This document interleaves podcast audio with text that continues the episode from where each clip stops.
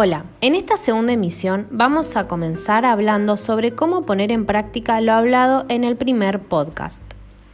Es importante conocer cuáles son los factores que favorecen la adopción de hábitos saludables en los niños. Algunos tips para tener en cuenta a la hora de comer son, los niños nos toman, nos toman como ejemplo. Si los adultos no consumimos ni vegetales ni frutas, difícilmente ellos los incorporen. Recordemos que los niños copian, no es lo que decimos, sino lo que hacemos. Por esto es importante que toda la familia tenga el hábito de consumir diariamente vegetales y frutas. Consumir frutas y vegetales de estación, que son más sabrosas, más frescas y económicas. De esta manera les estamos enseñando a los chicos a llevar adelante una alimentación sustentable. No presiones a tu hijo por comer alimentos nutritivos. Los niños y algunos adultos suelen rechazar los alimentos que resultan desconocidos. Si esto sucede con una verdura o fruta, es importante que no lo obligues ni le insistas demasiado. Espera y volví a ofrecerlo unos días más tarde, de igual manera o presentándolo quizás de otra forma. No ofrezcas premios o castigos por comer o no comer. ¿Alguna vez escuchaste la frase hasta que no termine de comer no te levantás de la mesa? ¿O hasta que no termines todo el plato no vamos a jugar a la plaza? No utilices como recompensa o castigo otros alimentos, ya que lo único que se estaría fomentando es la predicción por la golosina y no por el vegetal. Por ejemplo, si comes todo el brócoli, te dejo comer un chocolate. No utilizar aparatos electrónicos como televisión, celular o iPad durante la comida para crear un ambiente familiar y agradable. Y además permite un mejor acercamiento a los alimentos servidos para comer, conocerlos e interactuar con ellos. El acto de mirar televisión durante las comidas está asociado con una mayor frecuencia de elecciones de alimentos nutricionalmente pobres y una menor frecuencia de buenas elecciones.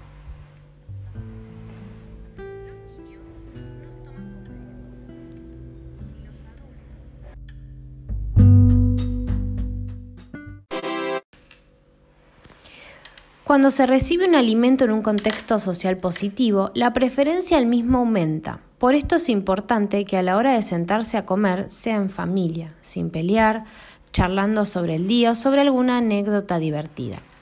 También la presentación del plato es importante. Por ejemplo, darle formas amigables, hacer caritas sonrientes, armar brochets de muchos colores, ya que si presentamos la comida de forma divertida va a ser un incentivo para probar nuevos vegetales y frutas. Una buena estrategia puede ser ofrecer los vegetales antes de otros grupos de alimentos para propiciar un consumo. Se podría, por ejemplo, ofrecer siempre una ensalada antes del plato principal, fomentando así el consumo de vegetales y evitar que elijan primero otros alimentos que les gustan más. Es importante la participación de los chicos en la preparación de las comidas, ya que no solo es una opción divertida y un acercamiento a ellas, sino que es un estímulo para probar lo que hicieron ellos mismos de forma independiente. Por ejemplo, dejarlos elegir alguna fruta o verdura para cocinar juntos. Es muy práctico planificar un menú semanal. Asegúrate de tener vegetales y frutas lavadas disponibles para el consumo. Podés tener tuppers con ensaladas ya preparadas sin condimentar, bowls de tomates cherry, zanahorias y pepinos cortados en bastoncitos, heladitos preparados con frutas y leche. Asegúrate que al menos en una de las dos comidas haya vegetales de colores, alternando entre crudos y cocidos. Realizar esporádicamente las compras con los niños, educándolos para comprar selectivamente. ¿Y cómo se arma un plato saludable? Durante el día podemos incluir dos tipos de platos. Los vamos a definir como plato A y plato B. Para una alimentación saludable debemos incluir una vez al día un plato tipo A, ya sea en el almuerzo o la cena, y en la otra comida un plato tipo B. El plato A debería tener la mitad con vegetales crudos o cocidos coloridos, como te comentamos en el podcast anterior. Un cuarto cubierto con alguna proteína completa, como carnes, pescado, pollo o huevo. Y el otro cuarto con algún alimento como cereales. legumbres o los vegetales feculentos que son las papas, batatas, choclo o mandioca. El plato B, por ejemplo, debería tener la mitad con vegetales crudos o cocidos coloridos y la otra mitad con cereales, legumbres o vegetales feculentos. Recordá que mientras más colores haya en el plato, mayor variedad de nutrientes vamos a estar incorporando. Estos platos siempre van a estar acompañados con una fruta como postre y agua como bebida.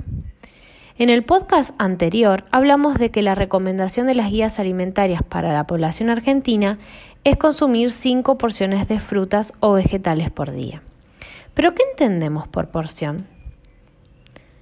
Una porción de fruta equivale a una fruta tamaño mediano de manzana, pera, naranja, durazno, mandarina o pomelo. Una banana chica, una taza tamaño té de frutas más chiquitas como por ejemplo frutillas, uvas, arándanos, cerezas. Dos frutas chicas como ciruelas o damascos. Una porción de vegetales equivale a medio plato playo o una taza tipo té de vegetales cocidos, medio plato playo o una taza tipo té de vegetales crudos rallados como zanahoria o remolacha, medio plato playo de vegetales crudos cortados como tomate, apio, cebolla o pepino. Y un plato playo o dos tazas de vegetales de hoja crudos, tales como lechuga, espinaca, rúcula o radicheta.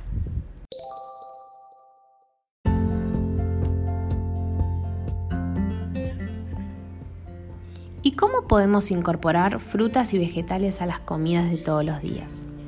Incluir más vegetales en preparaciones tradicionales, como por ejemplo en rellenos de carne, agregar zanahoria cortadita, gran cantidad de cebollas, ajíes, zapallitos.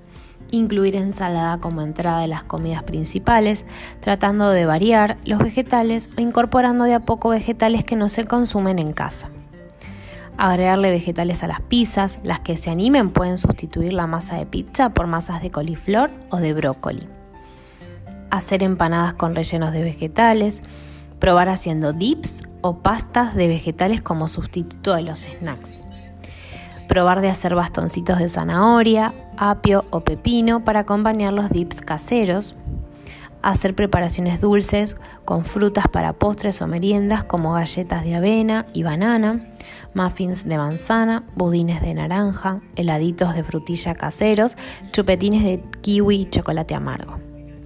Incluir frutas como en gelatinas o en yogures y las familias que se animen pueden optar por ensaladas agridulces.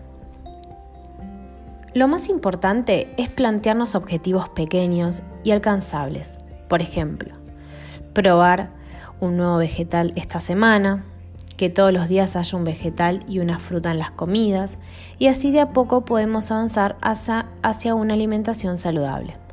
Esperamos que todos estos consejos te sean de utilidad y puedas explicarlos. Muchas gracias por escucharnos.